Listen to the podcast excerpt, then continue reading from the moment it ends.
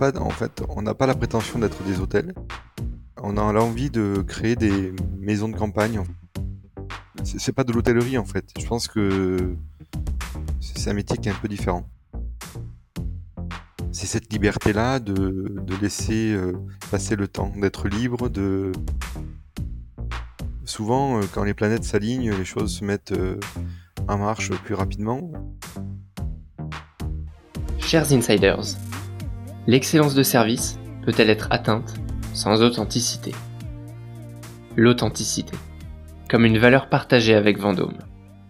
Vous savez, Vendôme, c'est un incubateur de talents spécialisé dans le luxe, avec un réseau qualifié de 16 000 candidats et plus de 300 recruteurs. Je vous les recommande vivement pour vous accompagner dans vos recrutements. Dites-leur que vous venez de ma part et recrutez les talents du luxe que votre entreprise mérite. Je suis Maxime Blo, artisan hôtelier, et vous êtes sur Hospitality Insiders. Il a passé sa carrière dans l'hôtellerie de luxe, a gravi tous les échelons sur presque tous les continents. Aujourd'hui, il est à la tête d'une collection européenne d'hôtels avec une croissance extrêmement rapide. Je suis enchanté de le recevoir sur Hospitality Insiders. Bonjour Laurent Branover. Bonjour Maxime, Comment vas-tu Laurent? Ça va très bien, très très bien, merci et toi? Parfaitement. Ravi de, te recevoir sur euh, Hospitality Insiders.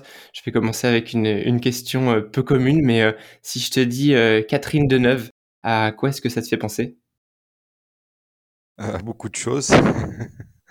Et c'est difficile d'y répondre pour des raisons de, de confidentialité. Mais si je devais dire à quoi ça me fait penser, ça me fait penser à une dame que j'ai eu la, chance de rencontrer à plusieurs reprises, en Australie, en Asie, euh, et bien sûr en France. Mhm. Euh, et ça me fait penser quand on me dit Catherine Deneuve au film Indochine, tout simplement. Ok, très bien. Est-ce que par hasard ça te, ça te rappelle euh, un de, un de tes hôtels? Parce que moi c'est c'est l'information que je crois avoir trouvée. Par hasard, oui. Allez, je, cède à la, tentation, mais euh, j'ai découvert que le- les domaines de Primard étaient anciennement une, résidence de, de Catherine Deme- Deneuve. Est-ce que tu peux me raconter un petit peu euh, ce que c'est que le domaine de Primard et, euh, et la, la collection à laquelle il appartient, puisque tu en es le CEO sans trop dévoiler de ton parcours? Alors, le domaine de Primard, c'est une maison assez extraordinaire qui est dans l'ouest parisien, sur euh, 40 hectares, qu'on a racheté en 2019. Euh, et donc, moi, j'ai eu la chance d'être là au, au moment du rachat hein, de la maison. Euh, et euh, quand notre premier repas que l'on a fait dans cette maison avec Frédéric Bius et Guillaume Fouché, dans la cuisine, nous avons, il y avait la cheminée qui était allumée de l'ancienne propriétaire avec son piano et j'ai mangé des endives gratinées au jambon euh, dans ce lieu qui était assez extraordinaire, euh, comme si les huissiers étaient partis et étaient venus, euh, parce qu'il n'y avait plus de meubles, il n'y avait rien, on avait Oui. une table Ikea au milieu, euh, donc c'était assez, euh, moi ça, ça reste un moment euh, assez inoubliable. Et après le lieu, bah, le lieu il est extraordinaire puisque on est, euh, il y, y a plusieurs maisons, euh, il y a un restaurant signature qui est, euh, qui est, qui est euh, dans la carte est signé par Éric Fréchon, euh, un restaurant euh, hyper, hyper minéral, hyper droit, et à côté de ça on a un restaurant de ferme, brut, avec une grillade, donc vraiment l'opposé. On a une maison, on a une table d'hôte où, où les clients ils mangent bah, dans- dans- là où j'ai mangé mon, mon endive au, au, au jambon. D'accord. voilà, donc c'est un lieu, en fait, Primar, je, je trouve que c'est la quintessence de ce que sont les domaines de Fontenil, c'est-à-dire euh, on n'est pas, en fait, on n'a pas la prétention d'être des hôtels, on a l'envie de créer des maisons de campagne, en fait. Moi j'aime bien, euh, alors euh, parfois c'est mal interprété, mais moi j'aime bien dire qu'on est des, des grandes, des grands, euh, comment on dit en anglais, bed and breakfast, des grandes, j'oublie le nom maintenant. euh, des, des mais- un peu maison d'hôte, c'est ça que tu veux dire? Voilà. Ouais. Donc euh, notre objectif, c'est vraiment d'être, enfin notre notre vision de, de cela, c'est des, des, des grandes maisons de campagne Mhm. et des grandes maisons d'hôtes. Et en fait, l'idée, c'est de venir de manière récurrente et régulière dans ces maisons-là et de profiter des lieux. On peut venir en amoureux, on peut venir en famille, on peut venir en, en petit groupe de travail. Et donc, je trouve que Primar est la quintessence parce que c'est l'art de recevoir à la française, mais c'est surtout réhabiliter des lieux en France, en Europe, extraordinaires, Mmh des maisons, des maisons magiques, des des fincas en Espagne du XIe, du XVIIe siècle. Donc tout ça, c'est, c'est, ce n'est pas que, c'est pas de l'hôtellerie en fait. Je pense que c'est un métier qui est un peu différent. Mmh, c'est la, façon dont tu le racontes, en tout cas, on, sent la, passion qui, qui, transpire. Mais alors, pour, pour repartir sur euh, Primar et bien comprendre le lien, donc c'est, euh, je crois, le, dernier né des domaines de Fontenay. Le domaine de Fontenay, c'est la collection ou le groupe, je ne sais pas comment, comment tu l'appelles. Anciennement, ça c'était une maison euh, qui appartenait à, à, Catherine Deneuve. Comment est-ce que les propriétaires dont tu as cité le nom tout à l'heure font leur choix de lieu? Comment est-ce que vous développez le groupe? Quel, quel âge il a? Voilà, comment est-ce que tout ça est né? Et, toi aussi, à quel moment est-ce que tu es arrivé dans, dans, cette histoire-là? Alors, les propriétaires, c'est euh, Frédéric Bius et Guillaume Fouché, mmh qui ont. Euh, bah, je reviendrai après euh, sur le développement, mais Bien sûr. le, le, le, le, choix de, des maisons sont faits par eux et uniquement par eux. C'est du coup de cœur. C'est dans l'absolu, j'extrapole un peu, mais euh, ils se disent est-ce que cette maison, euh, je viendrai pour recevoir mes amis, mes copains, euh, dans un cadre qui leur correspond bien? Donc le développement se fait comme ça. Le, le, rêve, c'est de faire la plus jolie collection de maisons en Europe. D'accord. Et, et, la plus jolie collection, c'est très subjectif. Bien sûr. Et donc c'est ça qui est sympa. C'est que moi j'ai toujours eu du mal euh, dans ma carrière à euh, entendre meilleur hôtel du monde, meilleur directeur du monde, meilleur mmh. ceci. Bien sûr. moi, je, ne crois pas à ça. Je crois que le, le, le luxe, c'est la liberté. Et la liberté de choisir à des moments donnés ce que l'on souhaite. Et donc, euh, cette collection, c'est c'est cette liberté-là de, de laisser, de, laisser de laisser passer le temps, d'être libre, de profiter des lieux, de profiter des espaces, euh, de profiter des salons, puisque dans toute maison, on a beaucoup, beaucoup, beaucoup de salons, et Primar en fait partie. Hein. À Primar, on a 6-7 euh, salons dans lesquels on peut s'asseoir, euh, boire un thé face à la cheminée. on a des petits, des petits salons intimistes, on a un salon mmh. champignon. Enfin, il y a plein, plein, plein de petits salons, et en fait, c'est se retrouver entre amis. Il y en a qui vont jouer aux cartes, il y en a qui vont juste discuter, passer du temps.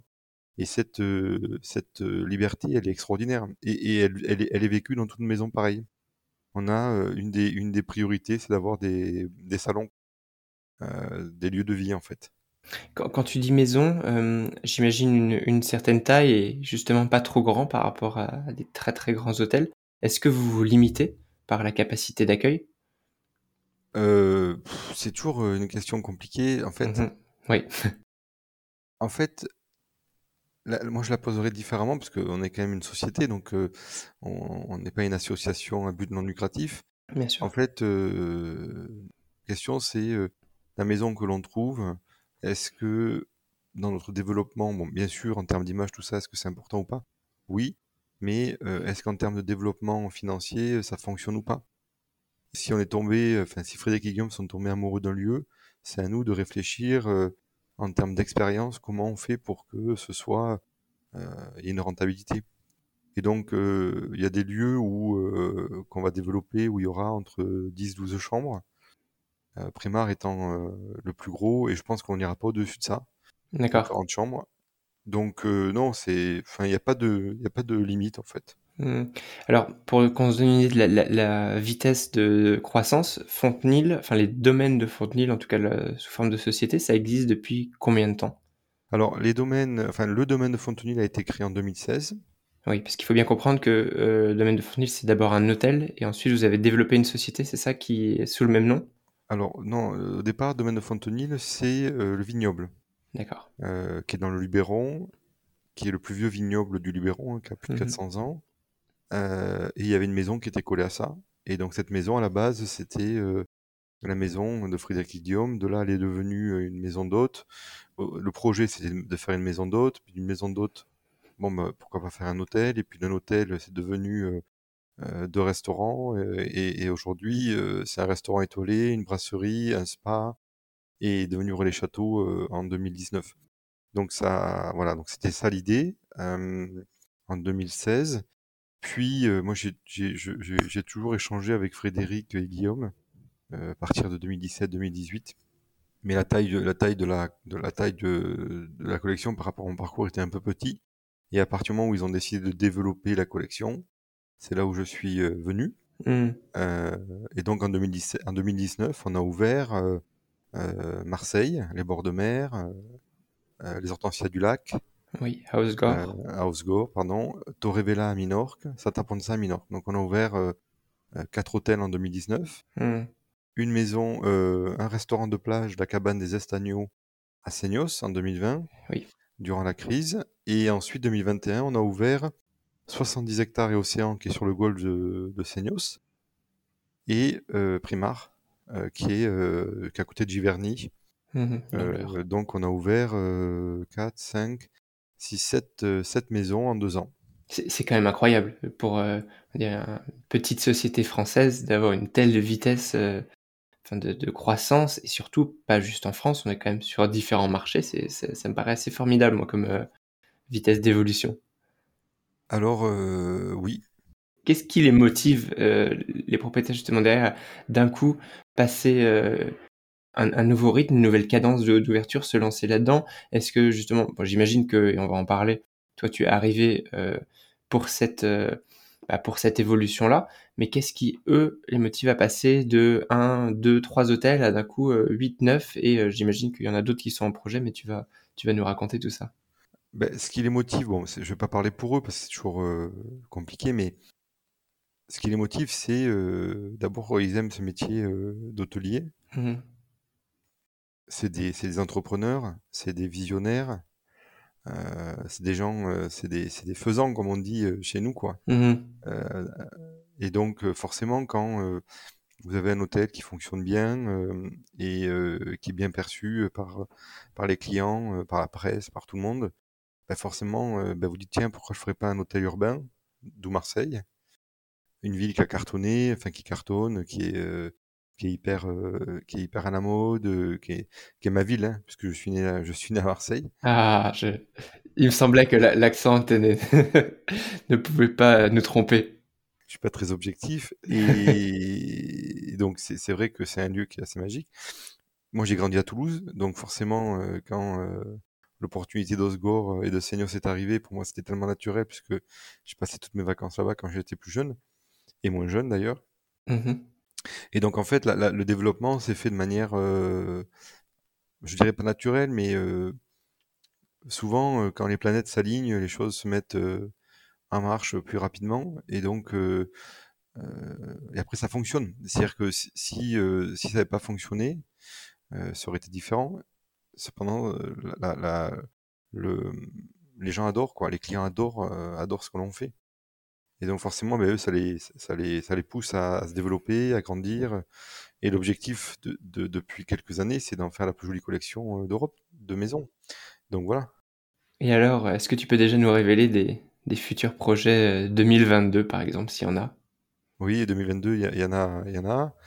2023 euh, aussi. Euh, alors 2022, il y a, y a, un projet, euh, un projet dans le Luberon Nord qu'on est en train de finaliser, puisque j'y vais le 14 là pour, mmh pour les architectes, qui va être, qui est pas très loin de Loris, hein, puisque Luberon Nord, Luberon Sud, Luberon Nord, donc un lieu qui va être assez extraordinaire, sur, avec des vignes aussi un côté un peu agro-tourisme, hein, comme, on, comme on dit, donc quasiment tous nos hôtels sont comme ça. Donc ça, ça va être une belle bastide euh, du 17e. Je peux pas en dire trop parce que c'est un projet euh, assez atypique, donc euh, je peux pas aller trop loin. Bien sûr. Mais, ça va, ça risque de, de surprendre. C'est le terme. Ensuite, on a deux projets en 2023. Un qui est en, Toscane, à côté de Sienne, qui est une très très jolie maison dont on a commencé les travaux qui va être, euh, on va avoir 18 chambres à peu près, 18, 18 19 chambres. Mmh enfin, c'est plutôt des suites, on n'aura que des suites là-bas, euh, des grandes junior suites, et euh, un restaurant et une table d'hôte. Et en fait, le chef sera une dame qui sera la mama, qui fera des cours de cuisine la journée, comment on fait des pâtes, comment voilà. Et le soir, elle fera manger avec un concept qui moi me tient à cœur dans ces maisons-là, comme on fait à Torrevella, c'est-à-dire qu'il n'y a pas de carte. D'accord. Et donc, le chef vient à la table et dit voilà, aujourd'hui, je, je, sais que vous aimez ça, je vous ai préparé ça. Ou... Mmh. Et, et en fonction des arrivages aussi, des produits de saison. Oui, c'est ça. C'est ça. Ça, c'est génial. Et ça, c'est pour nos, nos maisons comme Torrevella, comme notre maison en Italie. Donc ça, c'est vraiment un gros travail, un gros travail d'expérience, quoi. Et ça, c'est sympa. Mmh et ensuite, on a Saint-Rémy de Provence, qui est une maison qui est, à mon sens, une des plus belles maisons du sud, de la Provence, quoi, hein, de, de, de, qui est absolument extraordinaire, dans un très très joli parc. Et là, on va faire vraiment quelque chose de, de très joli, dans l'esprit de Primard, dans l'esprit de Fontenil. Waouh, ça donne envie en tout cas. Et après, il y a d'autres projets. On est en train de finaliser pour 2022 un projet en Bretagne qui est en cours, un projet en Grèce aussi, un autre projet en Italie. Et, alors, justement, la question de toi, comment est-ce que tu te, positionnes qui, on, va, on parler un petit peu maintenant de qui est Laurent Branever, qui est ton parcours, comment est-ce que tu arrives dans cette collection et, est-ce que tu es tout seul à gérer tout ça? Parce qu'on peut imaginer la quantité, de travail que ça représente de déjà manœuvrer l'existant, qui est pas du tout sur une seule zone, mais, mais un peu partout en Europe, et tous ces projets à, à venir. Voilà, comment, comment est-ce que tu en es arrivé là et, raconte-nous un petit peu de, depuis le début, même si tu veux. Le début de, de mon parcours professionnel ou le début de Bien sûr, le début de ton parcours professionnel. Je pense que il est passionnant et c'est intéressant qu'on comprenne comment est-ce que tu es arrivé jusqu'à jusqu'à nous aujourd'hui. Euh, alors c'est gentil. Je pense que moi j'ai eu la chance d'être un gourmand, d'être euh, curieux et d'être un rêveur en fait. Ça, c'est la, la, la, chance que j'ai. Et donc euh, en fait, moi j'ai à la base je voulais pas faire d'hôtellerie. Je voulais travailler à la Comex, qui est une entreprise marseillaise de plongeurs sous-marins de plongeurs euh, qui de plongeurs sous-marins qui euh, travaillaient pour différentes sociétés pour euh, en, très grande profondeur. Je pense que ceux qui ont vu le film Le Grand Bleu connaissent un peu le voilà. Et donc moi c'est ce que je voulais faire, ce que je voulais faire et, et, et en fait pas, je l'ai pas fait pour ma, ma famille me l'a interdit. Et donc quand j'ai eu mon bac, je me suis dit mais qu'est-ce que je peux faire? J'aime bien faire à manger. Donc je suis rentré, je suis rentré en BTS au, lycée hôtelier, quoi, en fait, tout simplement. Mmh Et de là, euh, quand j'ai eu mon BTS, ben, je suis parti, j'ai travaillé euh, dans des maisons qui sont, qui m'ont vraiment euh, aidé à comprendre ce que c'était que l'hôtellerie, le groupe Barrière au Royal, il y a, il y a, quelques, il y a, il y a plus de 20 ans, qui pour moi est le, a été, je peux pas, je, en tout cas quand j'y étais, le plus joli groupe de formation, quoi. Je veux dire, il y avait, il est sorti des gens extraordinaires des grands hôteliers. Je pense à Monsieur Messan, je pense à Eric Bouchetepel, euh, à Pascal Brun, euh, à Laurent Roussin, euh, à Fabrice Moisan, des, pour moi des, très très très grands hôteliers. Mmh et donc moi j'étais un jeune, un jeune apprenti là-dedans. Et ensuite ben, j'ai fait mon petit parcours, j'ai eu la chance de, de rencontrer ma femme, ça fait plus de 20 ans qu'on est mariés, donc c'est c'est elle, c'est elle qui m'a, qui m'a canalisé, qui m'a. Est-ce qu'elle est hôtelière elle aussi? Oui, elle est hôtelière, c'est pour ça qu'elle comprend. C'est pour ça qu'elle comprend. elle comprend les choses, quoi. Et donc de là, tous les deux, on est partis, on, a fait un peu, un peu le tour d'Europe, hein, entre, euh, comme tout, tout, jeune, on a fait des saisons, Saint-Tropez, Courchevel, on est parti euh, en Suisse, puis et puis on a dit mais si on a fait l'hôtellerie, c'est pour voyager c'était sympa de voyager en Europe et, on s'est dit bon on va partir quoi. Et je suis parti à Shanghai. D'accord. Avec ma avec ma femme. Euh, et là c'était un choc quoi, un choc culturel. J'ai tellement appris sur plein de choses, sur sur mon métier, sur ce que c'est que gérer des équipes, ce que c'est que l'hôtellerie internationale, ce que c'est que faire des rapports, ce que c'est que la partie financière, etc., etc. Et puis de là, j'ai été transféré en Australie. Encore un choc culturel par rapport à la Chine. Extraordinaire. Un pays, euh, euh, un pays moderne, jeune, euh, multiculturel. Enfin, voilà, c'est top. Et en fait, et puis après Monaco, métropole avec avec Monsieur Messan et avec Monsieur Robuchon. Mmh puis après Singapour au Raffles en tant que directeur du Raffles. Oui puis après chez Haute-Cœur, voilà. la réserve Genève, etc. etc. C'est des très très grands noms que, quand même, que tu nous cites là, aussi bien dans les hôtels que des, des hôteliers dont tu parlais. Pierre Messan, c'est le, c'est le Mamounia, c'est ça, au, Maroc? Alors, Jean-Claude Messan, c'est le, le Royal Mansour. Royal Mansour. Et mon, et mon mentor, moi, c'est Pierre Jochem, oui. était mon patron au Raffles, qui lui est le patron, de, enfin le directeur général de la Mamounia. Oui. À Marrakech. Non, en fait, ce qui est bon, c'est des noms, tout ça. Bon, moi, moi, je, je, je regarde pas trop dans le passé, en fait, donc ça me, c'est pas des choses qui me, qui me marquent beaucoup. Mmh. Euh, en revanche, ce qui m'a profondément marqué, c'est euh, quand on est à l'étranger, ce qui est extraordinaire, c'est que comme on ne parle pas la langue, même si on parle très bien anglais, voilà, euh, ou si on parle anglais en tout cas, mmh en fait, on est toujours en vacances. Oui. Parce que quand vous prenez le bus, quand on prend le bus, tu vois, ben, les gens ils parlent en anglais. Quand tu prends le métro, les gens ils parlent en anglais ou dans la langue locale. Et donc, tu as l'impression de toujours être en vacances. C'est vrai. Et ça, c'est ça, c'est un vrai luxe en fait. Mmh. Tu es complètement dépaysé, tu, tu vas marcher dans la rue, euh, tu vas goûter des produits. euh, en fait, euh, euh, c'est extraordinaire quoi. C'est tellement, on a, on- on- moi j'ai moi je, je, je remercie, euh, j'ai remercié tellement de fois euh, euh, d'être né dans un, dans le bon pays, d'avoir le bon passeport pour pouvoir, euh, voilà, réaliser mes rêves quoi. Mmh, absolument. J'ai vécu sur tous les continents. Ouais, quelle, que- quelle chance et quel, et quel parcours quand même. de la tête très rapidement, mais bon, les, les, les postes que je sur ton CV, c'est quand même. Tu es passé donc par la, la restauration principalement. J'ai l'impression que c'est Oui, c'est c'est ça. ça ton. On, voit le 10 ans, gourmet qui s'est transformé en, en ce qu'on appelle un F&B manager, donc un directeur de la restauration français sur des postes comme ça, Sofitel euh, Shanghai, euh, Sofitel Sydney, euh, Shangri-La à Singapour, résident manager à Monte Carlo aussi. Donc là, tu atteins directement les postes de, de direction exécutif et euh, hôtel manager au Raffles de Singapour. Ça, c'est le, le c'est le fameux euh, un peu siège de, de Raffles, c'est ça? C'est le premier hôtel du groupe Raffles qui est à Singapour, qui est là-bas Oui, c'est le, ah, pour, moi, hein, c'est c'est le seul quoi. Hmm. Je pense que euh, après ils en ont fait une, ils, ils en ont développé d'autres, mais mais c'est comme le Ritz ou le Peninsula, pour moi il n'y en a qu'un en fait. Ouais, Donc euh, c'est pas pour, pour dénigrer les autres, et Bien au contraire, ce serait trop, euh, serait maladroit, mais c'est moi j'ai du mal à comprendre comment on peut développer des, il y en a qu'un quoi. Hmm. Oui, et puis il, il- il est très symbolique. hein. Quand on, quand on pense Raffles, c'est vrai qu'on pense à cet énorme euh, navire euh, à, à Singapour et il est euh, absolument impressionnant en tout cas. Et puis je pense qu'il il a inspiré aussi en termes de, de qualité d'hôtellerie à l'asiatique.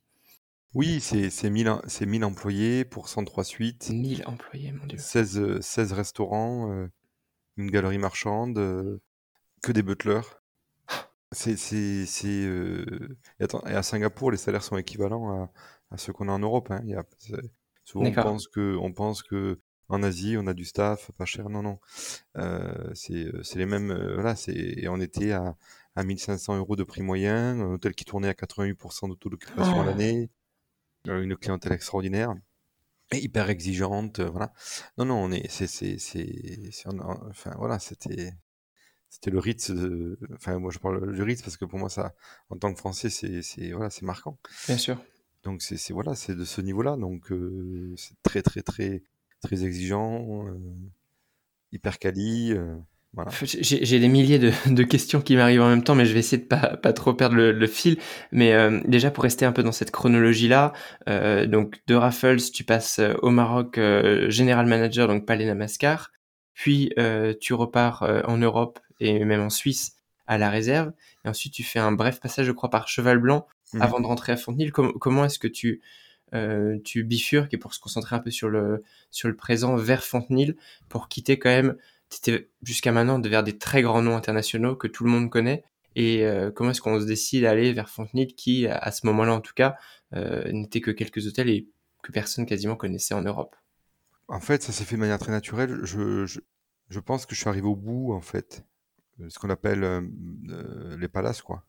Oui, J'étais arrivé au bout, euh, j'étais plus à l'aise avec ça, en fait. J'étais plus en harmonie. euh, euh, j'ai rien, hein, je veux dire, je sais pas, c'est pas un reproche que je fais, mais Hmm. j'avais envie de, de revenir à ce que, ce que j'aimais, en fait. Une hôtellerie euh, très qualitative, très expérientielle, à des prix plutôt raisonnables. Oui. Avec une offre culinaire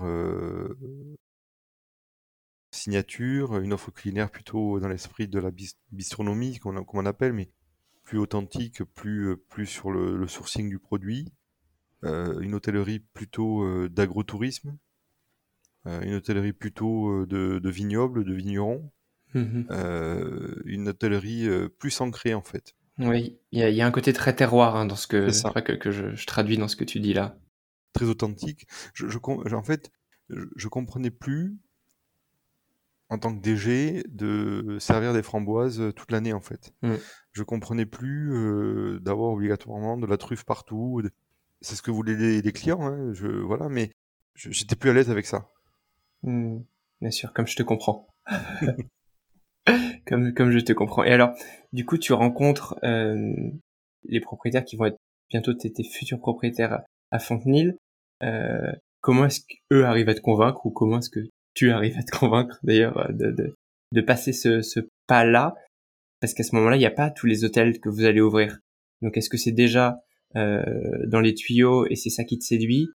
Qu'est-ce qui, euh, qu'est-ce qui te motive dans, dans cette collection? Même au début, euh, la façon dont tu nous l'as raconté, je comprends très très bien, mais je pense que 3-4 ans en arrière, on n'était pas du tout là, et c'était peut-être plus compliqué de se, projeter. Je crois que la, vie est faite de rencontres, en fait. La vie, elle est faite que de rencontres, et de... Voilà, moi j'ai eu la chance de rencontrer, de travailler avec Monsieur Robuchon. Je, je, donne son nom parce que c'est quelqu'un qui a marqué notre métier, quoi. Absolument. Euh, et en fait, euh, ben, il y a une alchimie ou il n'y a pas d'alchimie. Il y avait d'autres personnes de ce niveau-là, ben, il n'y a, pas eu d'alchimie. Euh, et donc, euh, Frédéric et Guillaume, quand je les ai rencontrés, je les ai rencontrés bien avant 2019. Et euh, voilà, on a échangé, on a échangé, on a discuté, mais, mais moi je passais pas l'entretien, c'était quelque chose de très. comment, comment, voilà, comment on discute tous les deux, mmh. presque autour d'un café, voilà, le, le bar, le bar du comptoir, quoi. Et en fait, ça s'est très bien passé. Et en fait, deux choses ont marqué, ont, fait que, hormis le projet, hein, hormis le projet, un, je, je, suis à Paris et Frédéric me dit bah, tu, tu m'appelles quand tu es à Paris, on se boit un petit café, ça me ferait plaisir. Bon, je dis ok, je suis à Paris chez le coiffeur et tiens, je lui dis bah, tiens, j'ai deux heures devant moi, s'il est dispo, parce que bon, il a quand même une société, il a il a, une, quinzaine de marques qui gèrent, voilà. donc c'est voilà, en tout il a, il a beaucoup de sociétés, donc je me suis dit bon, peut-être qu'il a cinq minutes, quoi, je sais pas. J'envoie un, petit SMS, il me dit euh, mais je suis dispo, euh, passe quoi. Donc je passe à son bureau, rue de Rivoli. Euh, j'arrive, je bois. Il me dit ah, bah, tu veux boire un café, on boit un café, tout ça, donc on discute et tout. Et puis au bout de quelques minutes, où il me dit mais Laurent, il faut que tu viennes travailler avec nous. Et je lui dis c'est gentil et tout, mais je, c'est pas possible quoi. C'est voilà. Et il me dit si si si, si, si, si, faut que tu travailles avec nous, nanana, donc on discute, on discute. Et il me dit, euh, ça me ferait plaisir de, de voir ton épouse Isabelle, mmh et on va manger ensemble avec Guillaume. Bah, je lui dis, écoute, avec plaisir, euh, voilà. Et puis, euh, quelques jours plus tard, euh, ça s'est fait très rapidement. Trois, quatre jours après, on se retrouve à Marseille, et on devait manger au restaurant Le Perron, qui est à côté de l'hôtel des bords de mer. Oui. Et le restaurant est fermé. Donc il me dit rendez-vous au cercle des nageurs. Mmh Donc on y va, sauf que personne ne savait euh, que c'était la dernière fois où j'avais ma mère, c'était là-bas. Parce que ma mère est, est, partie quand j'étais très très jeune. Et donc euh, voilà. Et, et donc, je suis arrivé au restaurant et j'étais euh, hyper déstabilisé. Et donc, Isa me dit, mais ça va et tout, j'étais blanc. Et je lui dis, écoutez, je suis désolé, je, je voilà, c'est la dernière fois où j'ai vu ma mère, c'était ici, donc je suis un peu tout chamboulé, quoi. Et, en fait, euh, rien n'arrive par hasard, en fait. Donc si c'était là, c'est qu'il y avait une raison, je pense. Tout cas, on s'accroche à, ce genre de choses souvent. Et, après, on est reparti avec Isa, et donc bien sûr en voiture. Et euh, j'ai dit, ben ouais, Isa m'a dit, ah, c'est super, ils sont, ils sont top, et c'est des gens bien. Ce qui est vrai, c'est des gens sérieux, c'est des gens euh, extrêmement loyaux, enfin voilà. On part et on arrive à la maison et deux trois jours plus tard, il m'envoie un courrier euh, que j'ai jamais reçu de toute ma vie, qui faisait 5-6 pages. Et je l'ai lu, et je me suis dit, euh, c'était très émouvant. Et je me suis dit, bah oui, c'est ma vie, elle est, c'est ça en fait. Après, c'est que des papiers, euh, c'est euh, c'est très. euh, ils m'ont donné l'opportunité de m'associer avec eux, ils m'ont donné euh, l'opportunité de, de de devenir entre guillemets un entrepreneur. Ils m'ont donné l'opportunité d'être, euh, de faire de, faire mon rêve en fait, de créer des maisons, quoi, de créer des hôtels avec eux, euh, avec leur concept, avec euh, leur envie. Et et- et j'ai une, marge de manœuvre aussi, donc c'est extraordinaire. Donc voilà, l'histoire, elle est, elle est, paraît très simple, mais, mais c'est comme ça que ça s'est passé. Ouais, c'est une, une histoire qui est, qui est émouvante et elle est tellement humaine et c'est beau de se dire que un grand projet comme, euh, comme les domaines de Fontenil euh, part finalement d'une simple rencontre et comme tu dis, il n'y a pas de hasard, mais n'empêche que si ça s'était passé au restaurant d'à côté, euh, ça n'aurait pas conclu peut-être sur une, sur une signature aujourd'hui. Donc tout s'est enchaîné aussi euh, grâce à ça et puis eux, ils ont peut-être vu autant l'humain en toi, toute ta personnalité, quand tu as finalement bah, été dans, dans ce moment un peu d'émotion, que toi tu as pu te rendre compte à quel point aussi bah, vous partagez peut-être les, les mêmes valeurs et, euh, et ça amène derrière sur euh, sur ce beau projet. Les, je crois que les, les plus belles histoires, elles, elles commencent sur euh, sur ce type de hasard, si on peut appeler ça comme ça. C'est ça, de manière très simple. C'est incroyable. Et aujourd'hui, en tant que donc CEO, PDG, combien de d'employés tu as dans le groupe? Est-ce que tu as une idée? Sachant que je sais que vous fermez une partie de l'année, donc c'est peut-être difficile à compter. Oui, j'ai une grande idée. On a commencé, on était 35, et D'accord. Aujourd'hui, euh, on est 500, presque 550. Ah Oui, un peu l'évolution l'évolution du groupe sur ces sur ces quelques années. Euh, et alors j'ai- un million de questions de, de, de management entre toutes les cultures avec lesquelles tu as pu travailler aujourd'hui domaine de Fontenil. Comment est-ce que toi tu fais pour bah, pour être proche de tes équipes? Un peu quel manager est-ce que tu es? Comment est-ce que tu tu les diriges, sachant que tu n'es pas avec toutes ces équipes au quotidien? Comment est-ce que tu transmets ta vision? Euh, voilà, comment est-ce que tu partages tout ça? Comment est-ce que tu fédères autour de toi euh, tous ces hôtels, toutes ces cultures différentes, tous ces projets? Comment est-ce qu'on fait pour pour transmettre la, la vision euh, Laurent Branover à, à tous les domaines de Fontenil Ah, c'est c'est une question, euh, c'est compliqué de répondre ça parce que c'est- Je je pense. trouve que c'est c'est des, parfois ça peut être pris comme de l'arrogance Hmm. et, et ça peut être euh, Bien sûr, parfois mais c'est, mais c'est mal aussi pour interprété. ça que, que- qu'on a le temps d'en discuter Oui. et, et crois-moi, ce sera pas interprété comme comme de l'arrogance. Et qu'on, quand on, on voit ton parcours, là où tu en es aujourd'hui, et ce pourquoi tu étais recruté, c'est évident que, en tout cas pour moi, que euh, euh, ce que tu fais, c'est, enfin, et si ça fonctionne, c'est grâce aussi à la personnalité d'un dirigeant qui n'est pas tout seul, euh, mais que si on avait mis quelqu'un d'autre, je dis pas que ça n'aurait pas marché, mais ça aurait fonctionné différemment. Et, et donc ce que je veux comprendre, c'est voilà, quelle, quelle est la touche Laurent Branover qui euh, qui rend tout ça un petit peu exceptionnel? Alors moi je pense qu'il y a plein de choses en fait. Je reviens sur, sur ma mère. Elle est partie quand j'avais 12 ans Mhm. Et euh, en fait c'est le plus beau cadeau qu'elle m'ait fait. Pourquoi? Parce que euh, elle a fait qui je suis aujourd'hui. Mhm. Elle m'a permis de... Excusez-moi, deux secondes. Je t'en prie. Elle m'a permis de d'aller au bout de mes rêves. De se dire, euh, il n'y a pas de limite. Euh, que la vie est courte. Que la vie, elle est très instable. Et donc à partir de là, si tu veux, euh, quand tu pars à l'étranger, tu te rends compte très rapidement que tu es un étranger. Pour les gens avec qui tu travailles, avec qui tu collabores. Et, euh, et j'ai pas peur du mot de dire, bah, enfin, et c'est la vérité, j'étais un immigré en fait. J'ai été un immigré en, en- en Chine, à Singapour, au Maroc, euh, en Australie. Et, euh, et en fait, je me suis dit comment je m'adapte aux autres, quoi.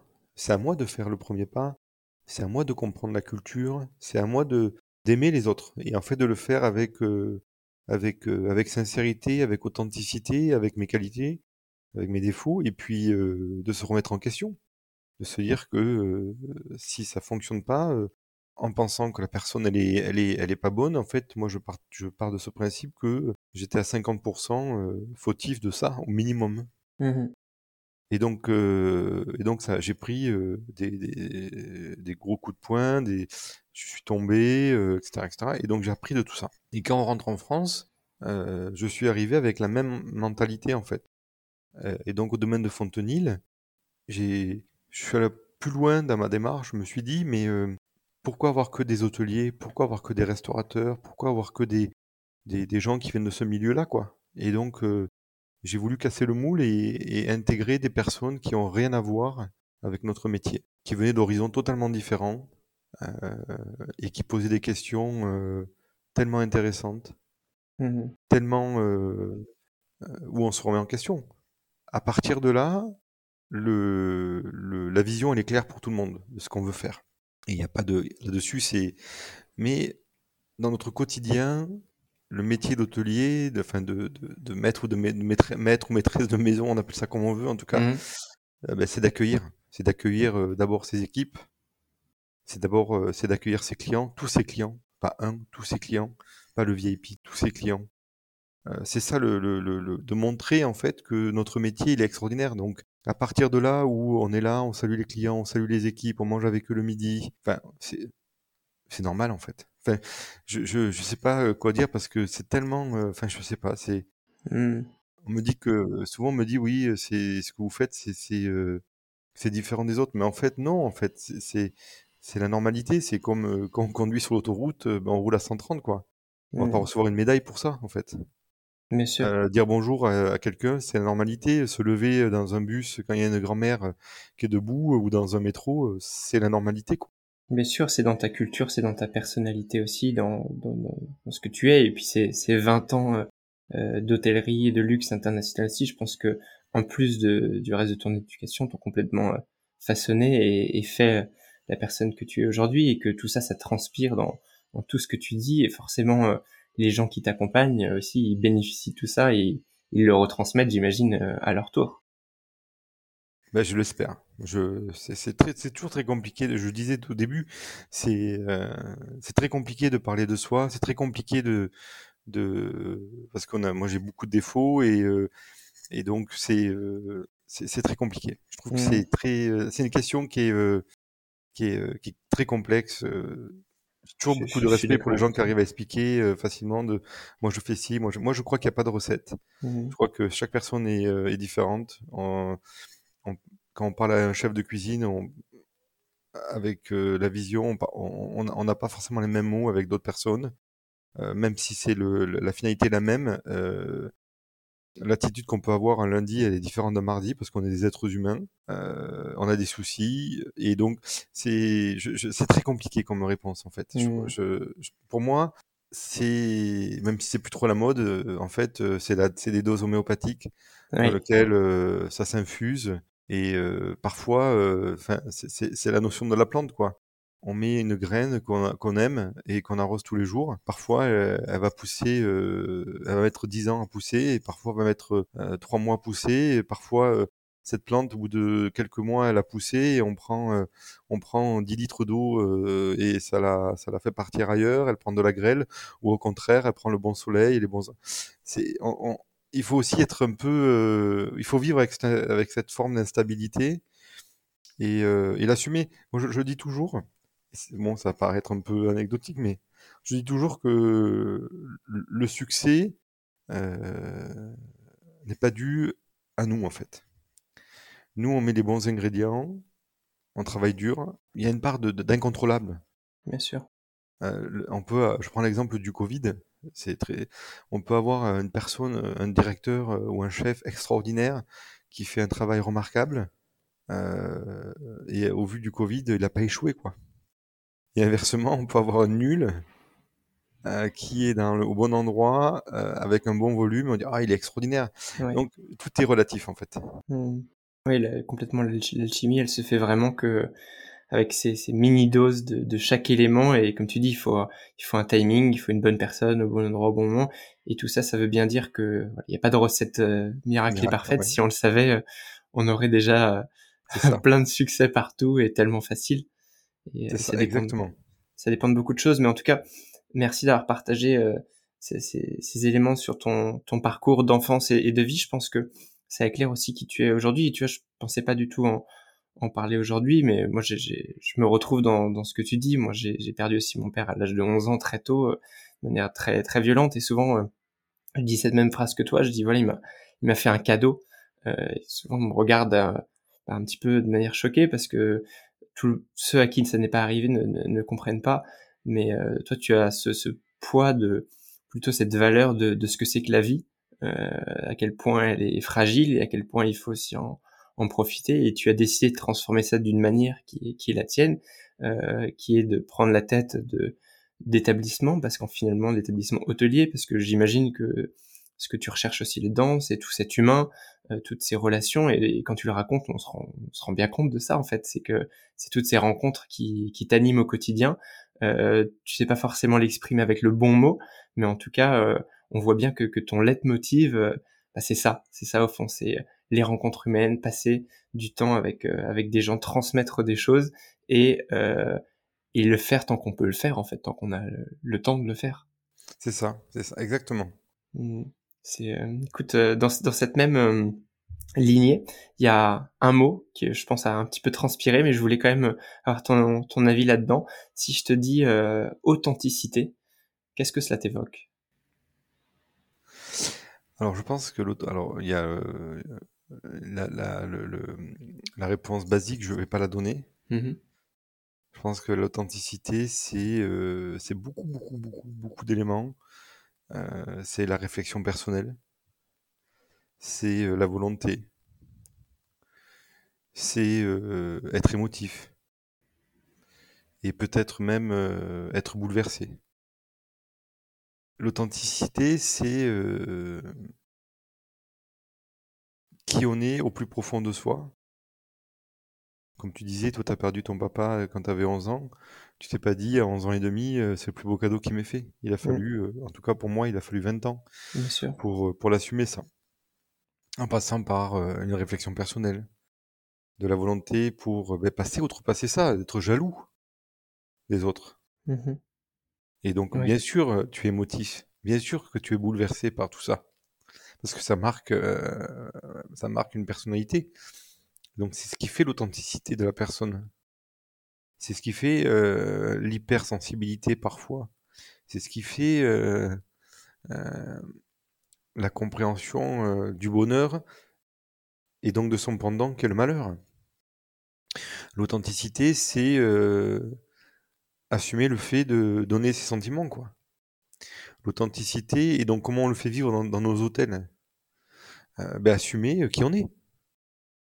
Heu, assumer le fait que, nous, on sert pas des fraises, à des moments différents. Mmh. Assumer le fait que, cette authenticité, c'est de dire à nos équipes qu'on les aime.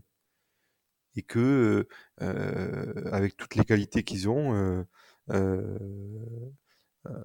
bah, ils font des erreurs et ils font des choses extraordinaires. L'authenticité, c'est, de dire, de dire, les choses qui nous touchent, les choses qui nous font, grandir. C'est amener les gens, vers, ce que l'on pense être le mieux, en fait. En gardant, mais qui on est, notre parcours de vie, le fait qu'on soit des parfois des travaille avec des écorchés vifs, parfois avec des personnes qui, un niveau académique est faible, mais qui sont des gens, heu, profondément intelligents, qui ont une intelligence émotionnelle forte et qu'on peut, heu, aider. L'authenticité, c'est à mon sens, c'est tout ça, quoi. Mmh. Ouais, complètement, je suis complètement d'accord avec toi. Et alors, hem, heu, de manière peut-être plus technique ou professionnelle, à toi de de de décider de ça. Qu'est-ce que, heu, l'excellence de service, mmh, puisque tu sais qu'on est sur un podcast, heu, spécialisé dans l'excellence de service. Comment est-ce que toi tu l'incarnes et comment est-ce que tu penses qu'elle est transmise au domaine de Fontenil? J'imagine que l'authenticité vient se lier à l'excellence de service. Comment est-ce que peut-être ces deux-là peuvent se, combiner? À, toi de nous dire. Alors ah oui, les deux sont corrélés. Euh, l'excellence de service, c'est l'opposé euh, des standards de service. Donc on va dire oui mais c'est comment ils font, euh, mmh voilà.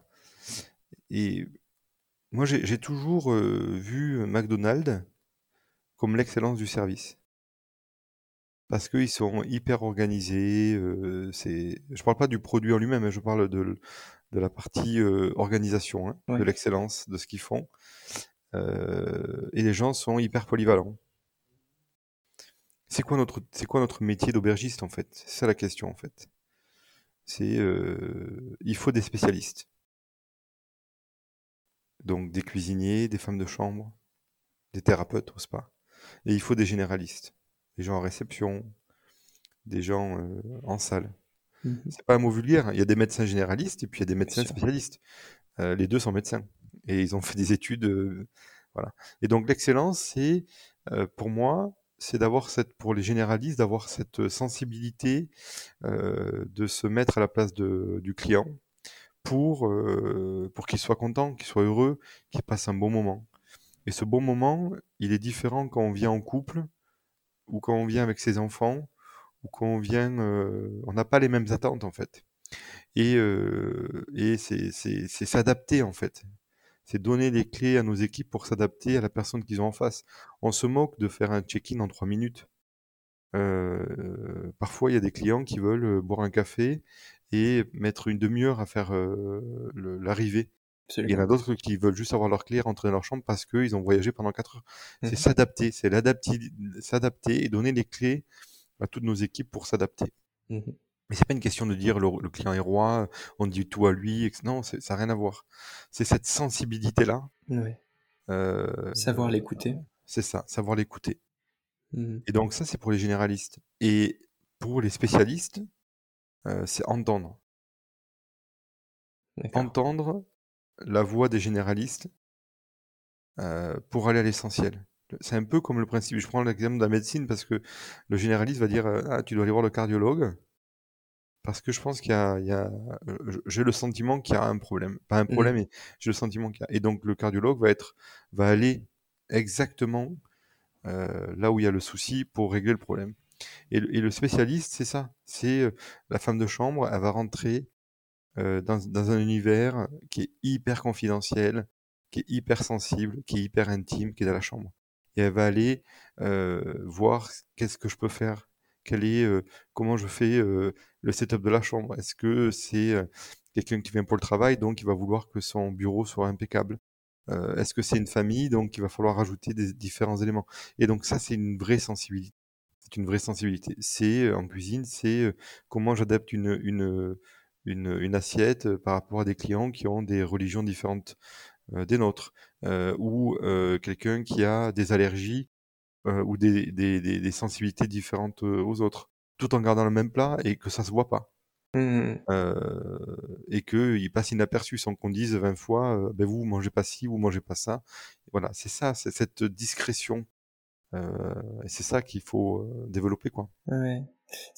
Waouh, cette, euh, cette analogie de, du généraliste et du spécialiste, je, je la garde. Elle vient de me mettre euh, la lumière sur euh, sur une réflexion que, enfin, en tout cas, sous un nouveau regard. Merci beaucoup pour pour cet apport-là et, et sur ta vision de l'excellence de service qu'on sent que tu as que tu as bien pratiqué au cours des, des, dernières décennies.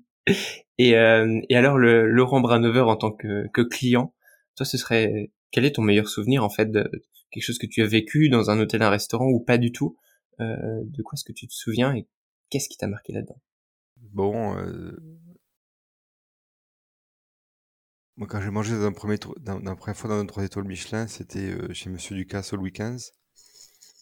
C'était extraordinaire, quoi. Donc euh, le balai, la nourriture, voilà. Donc tout ça, c'est des choses qui qui marquent à jamais. Euh, il y a longtemps, hein, il y a, il y a, il y a ouais, je me suis offert ça il y a j'ai toujours la facture dans mon porte-monnaie. C'est pas vrai. Si. J'ai deux choses dans mon portefeuille. Hormis des choses qui me sont intimes, mais deux choses qui est ma première feuille de paye et mon premier restaurant 3 étoiles. Donc j'ai les deux. Et l'un est passé dans l'autre. et l'un est passé dans l'autre. Et euh, le, restaurant, euh, le week-end, c'était en francs encore. Mmh. Donc ça remonte. Ça paraît pas cher en fait euh, par rapport à maintenant. Donc ça, ça m'a marqué parce que ça m'a marqué parce que c'était la première fois. moi, ce que j'aime, je, ne suis pas forcément sensible au palace, à tout ça. Enfin, sensible dans le sens où c'est pas dans la culture de mon épouse et de moi de. Mmh. Nous, enfin, je parle à deux parce que c'est des moments qui sont hyper intimes, quoi. Bien sûr. C'est un, lieu qui, qui m'a marqué parce qu'on est allé avec les enfants. Ça s'appelle l'Auberge de l'Écu. C'est une maison d'hôte qui est en Charente. Mmh enfin, qui est en Charente-Maritime, qui est à côté de La Rochelle. Je suis, j'adore La Rochelle. Oui. Et on est allé là-bas et on a été accueillis. Enfin, c'était comme à la maison, quoi. c'était mieux que la maison. 100 fois mieux.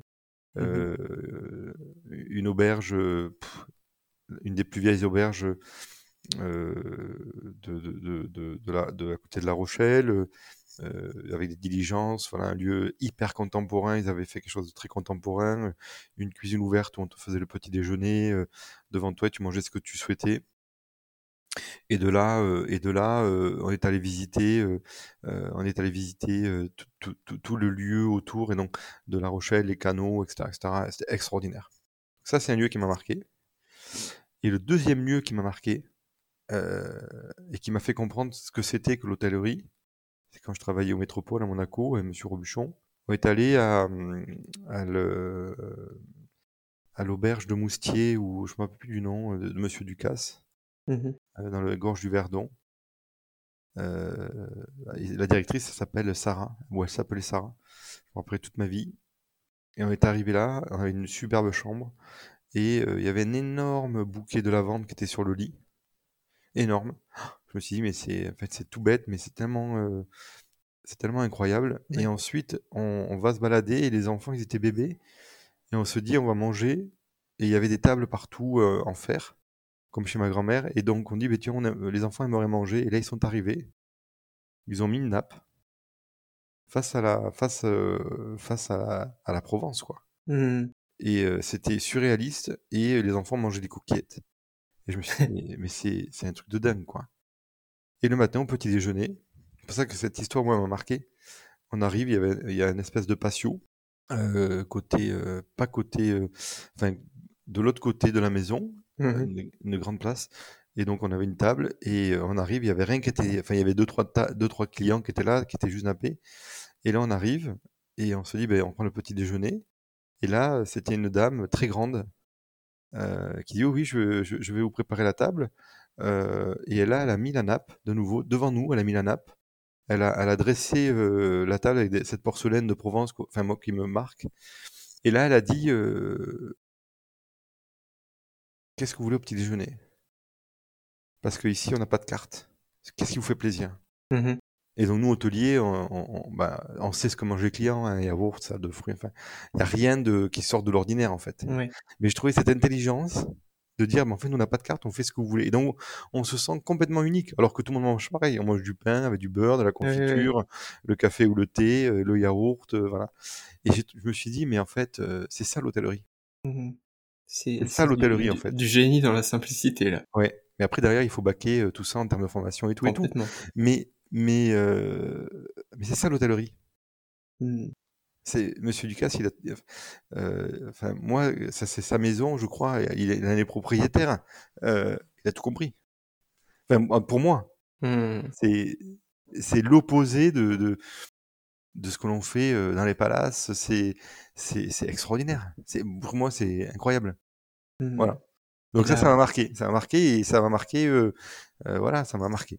Waouh, quel euh, quel voyage tu viens de, de, de, nous faire faire là. Moi j'étais euh, en Provence, je pouvais presque sentir la lavande euh, grâce à toi.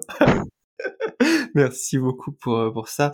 Pendant euh, ces, ces, cette dernière heure, Laurent, tu nous as fait traverser des, des continents, tu nous as même envoyé dans dans ton enfance et, et je voudrais continuer justement si tu pouvais maintenant revenir en arrière. Euh, Qu'est-ce que tu ferais différemment? Vous pouvez parler à ton toi d'il y a 10 ans, 20 ans, 30 ans Toi de choisir. Qu'est-ce que je ferais différemment? Mmh C'est tu vois, comme je te disais, en fait, euh, c'est ce parcours qui fait que tu, tu es la personne, euh, voilà. Je sais pas, je, je, suis tellement heureux de, de, de, de, de ce que j'ai vécu. Je mmh J'aurais jamais pensé, euh, honnêtement, j'aurais jamais pensé vivre à Shanghai, vivre à Singapour, vivre en Australie, à Sydney. J'aurais jamais pensé, en fait. Est-ce que j'aurais changé quelque chose euh, je, je, je, sais pas. Je, je sais pas. Mmh tu as le droit de, de, prendre tout le package et de garder ça comme comme c'est. Hein. Oui, oui, mais, mais, mais euh, forcément, on a envie de. Il de, y a des choses qu'on a vécues. On se dit bon, j'aurais pu faire comme ci ou comme ça. Mais je, je crois que il n'y a jamais de mauvaise décision. Mmh. je, trouve qu'il y a des gens qui disent oui, on aurait dû prendre telle décision, mais c'est sûr qu'avec le recul, euh, avec 5 ans de recul, ben, c'est forcément c'est plus facile. Mais quand tu es dans le, dans le moment présent, euh, tu penses que c'est la meilleure décision en fait. Complètement. Et est-ce que, est-ce que la, la changer aujourd'hui euh, je, sais pas. Je, je, je trouve que c'est toujours très compliqué. C'est, c'est, euh, ça aurait changé beaucoup de choses, quoi. Donc, mmh. euh, moi, je suis heureux. Je, en fait, comme je garde jamais les mauvais souvenirs, que les bons, et donc Mmh. j'ai le sentiment, à tort hein, sûrement, que je, je changerai pas les choses.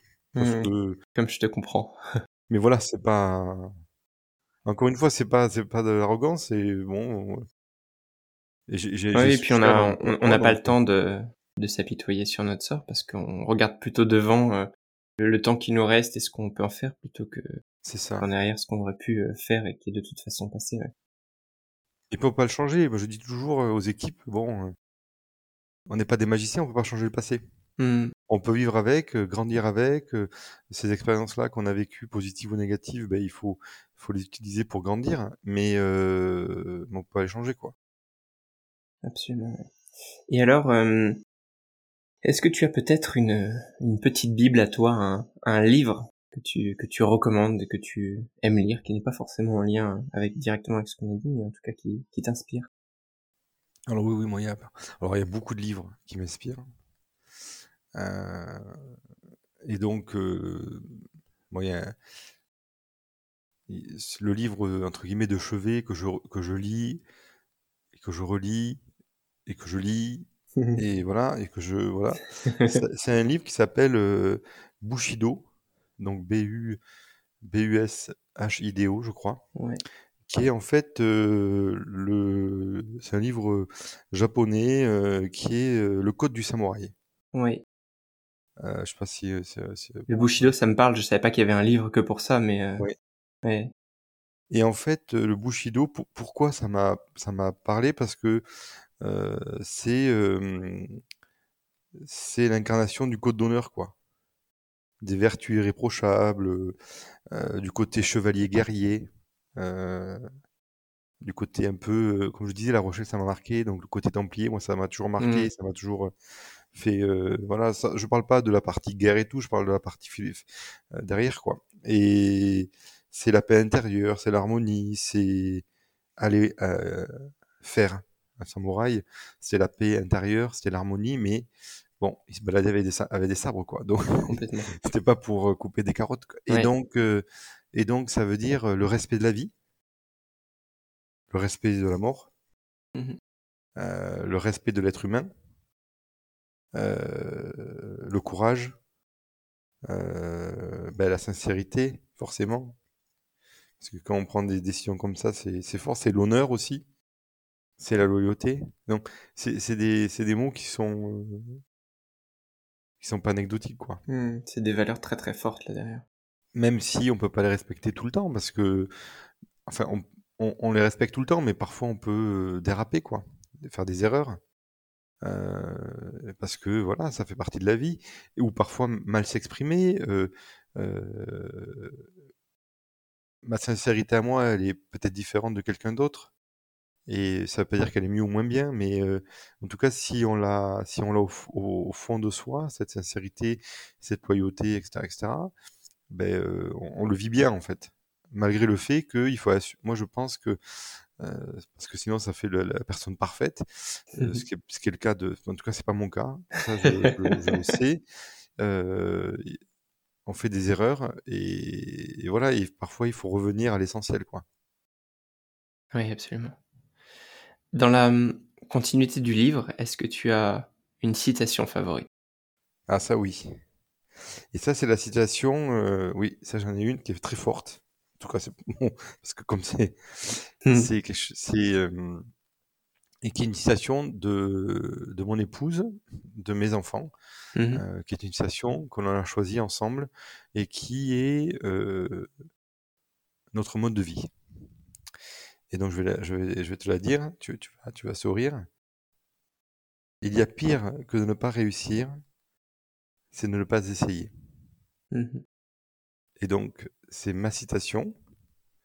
Euh, euh, et, et donc, qui revient au point où tu disais, c'est euh, euh, la personne qui dit, ben, ben, on- si on avait su, on aurait fait comme ça. Et donc, pour moi, il y a pire que de ne pas réussir, c'est de ne pas essayer. Donc voilà, c'est mon, c'est ma citation, elle me parle beaucoup. Quand Mhm. j'oublie certaines choses, ben, je, je reviens dessus. Oui. Donc voilà. Elle rejoint beaucoup le, le dernier épisode que j'ai fait avec Olivier Larigalti, qui est son prof de Krav Maga, qui lui dit ne, ne soyez pas dans le réussir, soyez dans le faire.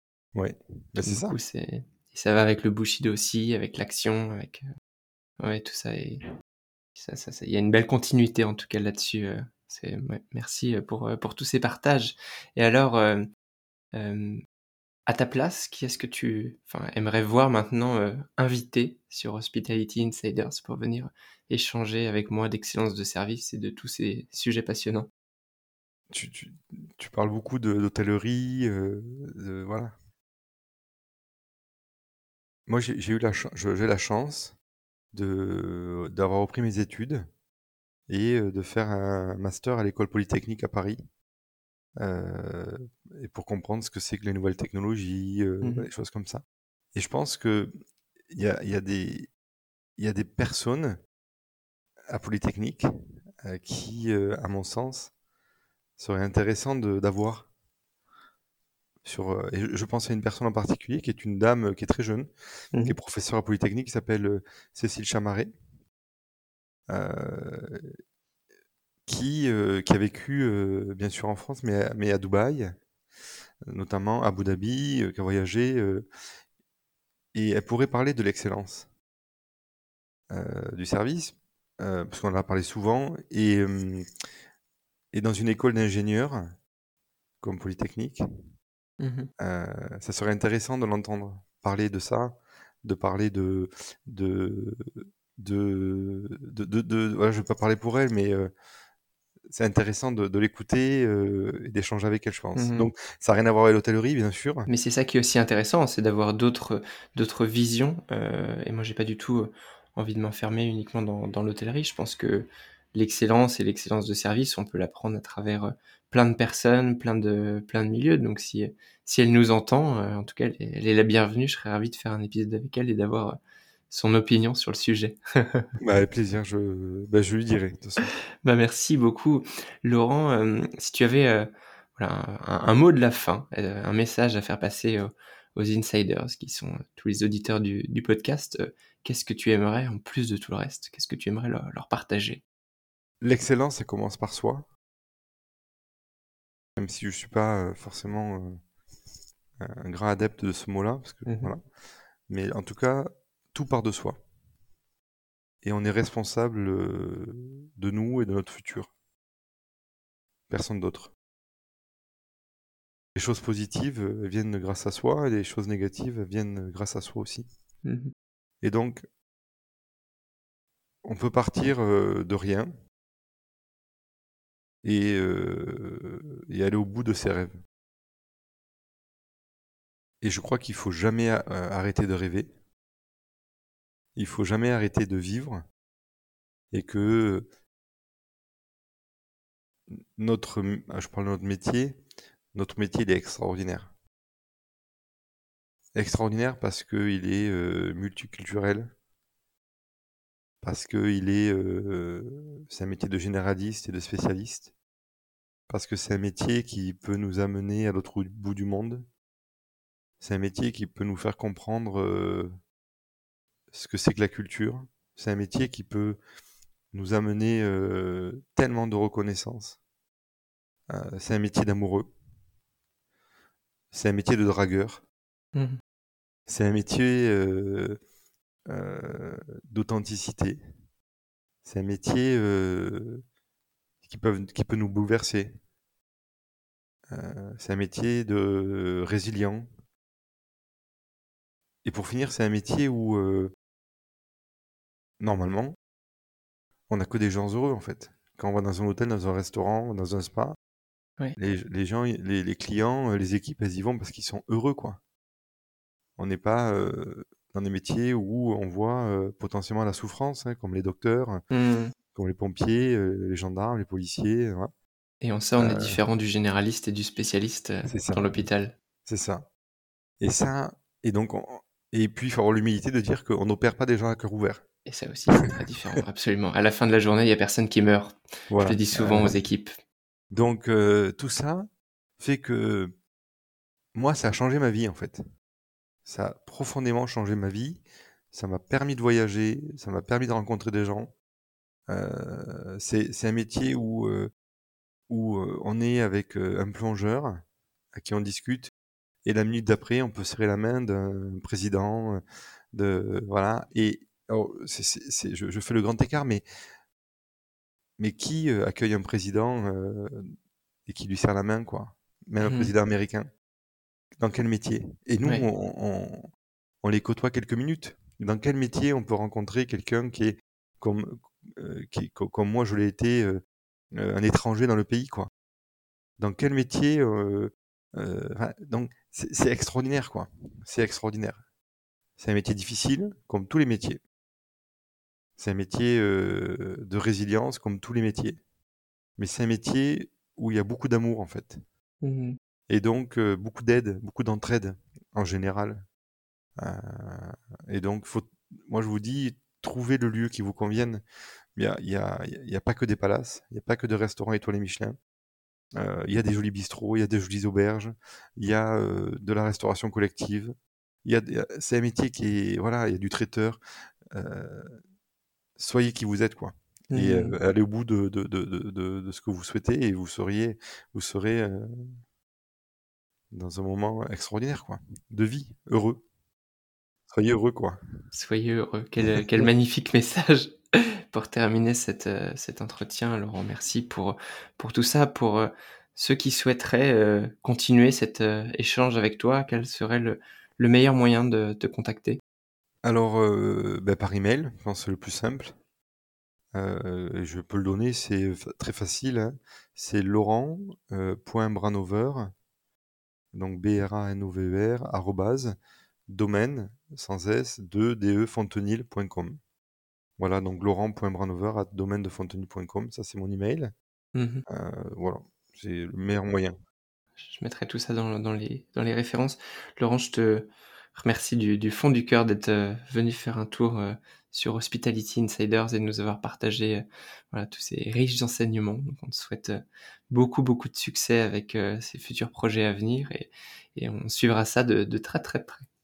Ben, Merci à toi, Maxime. C'était un plaisir de, un plaisir de partage qui était euh, euh, ouais, très intéressant. C'est Mhm. bien, ça remet les choses euh, prêtes. Et puis là, il est, euh, il est tôt le matin, donc euh, il fait beau à Minorque. Et donc là, je vais, euh, voilà, j'ai le cœur euh, et le, un grand sourire sur le visage. Donc merci à toi. Moi aussi, merci beaucoup, Laurent. À bientôt. Merci, au revoir. Chers insiders, c'est un voyage dans le temps et sur de multiples continents que nous venons d'effectuer avec Laurent. Maintenant, c'est à vous. Si vous souhaitez m'aider et me donner de la visibilité, rendez-vous sur Apple Podcast pour laisser une note ainsi qu'un commentaire. C'est le meilleur moyen de me faire connaître et de faire grandir notre communauté d'insiders. Et si vous ne souhaitez rater aucune de mes actualités, rendez-vous sur le site hospitalityinsiders.net et abonnez-vous à la newsletter.